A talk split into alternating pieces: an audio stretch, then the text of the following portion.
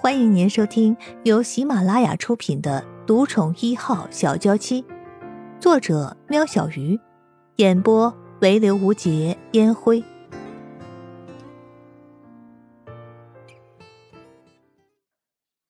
第三十五集，胡子晨往后踉跄了几步，鼻子溢出一股热流。啊，陆安觉，你干什么？圣衣人抱着陆安觉大喊：“你放开我！”陆安觉猛兽般的气息让圣衣人心生害怕。不是你想象中的那样，你冷静一点。圣衣人死命的抱着陆安觉。陆安觉，是我的错，你冲我来就好，不关一人的事。胡子晨满心的苦闷无处发泄。正好陆安觉来了，抢走他守护多年的圣衣人，总是要付出点代价。环哥，你就别再刺激他了。圣衣人在心里呐喊：“谁来帮帮他呀？”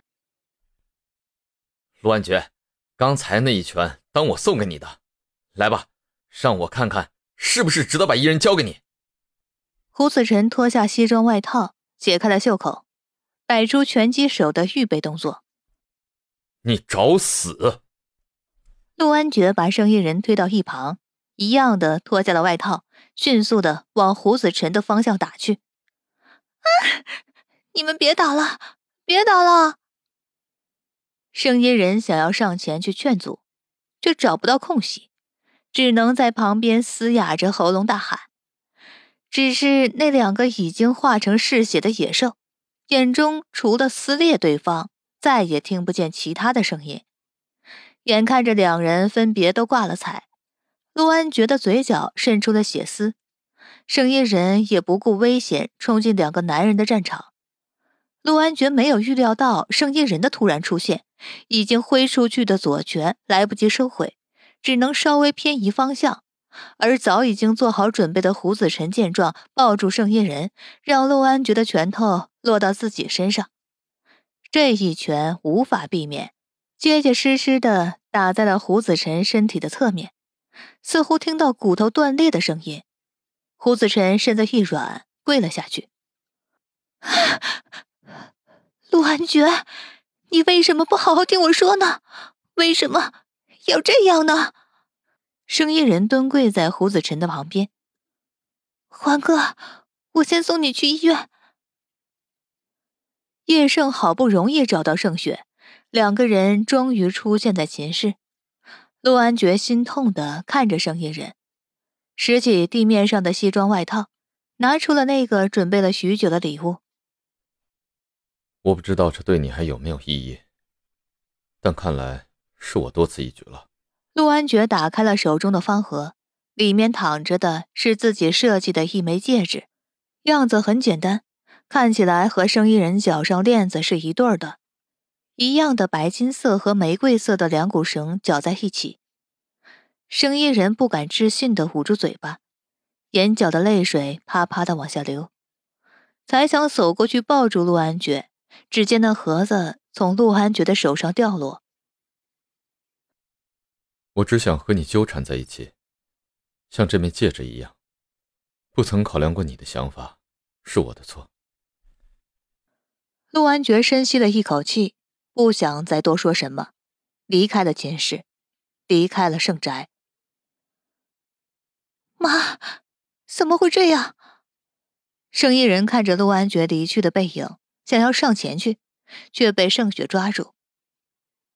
嗯。先送子辰去医院吧。盛雪擦去圣衣人脸上的泪。盛宅的客户尚未离去，由盛老爷应付着。盛雪和叶盛送胡子晨到医院，嘱咐圣衣人不可以离开大宅。果然，胡子晨在照过 X 光后，左边肋骨裂开，需要休养一段时间。阿姨，谢谢你。胡子晨不止谢盛雪送他去医院，也谢盛雪帮他制作了单独见面圣衣人的机会。哎，你这孩子就是死心眼儿，不让你和艺人说清楚，怕是这辈子都放不下吧。胡子辰在收到邀请函后，就试着联系盛雪，希望盛雪可以给他一个机会，好好和盛艺人说清楚，作为一个结束，也许还有那么一丝机会。盛雪无法拒绝这个可怜人的要求，他知道胡子辰这几年守护着盛艺人，于情于理也该帮他完成这个心愿。而且借这个机会，也可以看看陆安觉对盛一人的心，有利而无害。阿姨，不用担心我，我家里人等一下就会到了，先回去吧。胡子辰想静静的悼念自己还没有开始就结束的感情。嗯，那你好好休息，我明天再带一人来看你。胡子辰笑笑，没有说话。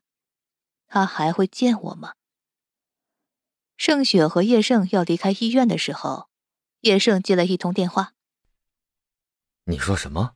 人不见了？好，赶快再查查看。叶盛一脸的铁青。怎么了？盛雪看到叶盛脸色不对，紧张了起来。一人换了衣服，叫了计程车走了，查了车牌，看方向。应该是去找陆延觉。有人跟着吗？盛雪纵然慌张，还是尽量使自己冷静下来，但双手还是止不住的颤抖。叶盛沉重的摇摇头。陆安觉狂飙在市区的街头，每个有测速器的路口，在他经过后，总会闪起耀眼的红色。算起来，从离开盛宅到他现在停在路边，至少已经二十次。陆安觉一点儿也不在意，只想甩掉心里的烦闷。陆安觉随手拿出车上放了好久的烟，在车外抽了起来。那一幕一直出现在眼前。陆安觉痛苦的闭上眼，明知道盛依人不是朝秦暮楚的女人，也相信她那么做是有理由的，但是他就是控制不住自己。抽完了剩下的半包烟。陆安觉才走回车上，手机上传来了来电的提示音，二十几遍，这是出了什么事情吗？叶盛找他这么急，还有一人，才要回电话，电话就响了。陆安觉，你在哪里？伊人有没有在你旁边？叶盛焦急的声音感染了陆安觉。伊人不是在盛宅？陆安觉发动车子往盛宅开去。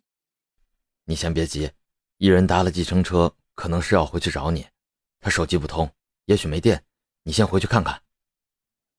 陆安觉不顾路上的车流，一个大回旋调转了车头，差点引起连环车祸。周围的咒骂声响起，但陆安觉早已经呼啸而去。啊，司机大哥，麻烦你开快点儿。声音人打了好几通电话给陆安觉，但陆安觉都没有接。声音人一方面担心陆安觉的伤势，一方面急于要向陆安觉解释，所以才要司机快一点。姑娘，这个时候这个方向塞车呀，想快也快不了。这不，车子停住了，但对面的车道却是畅通无阻。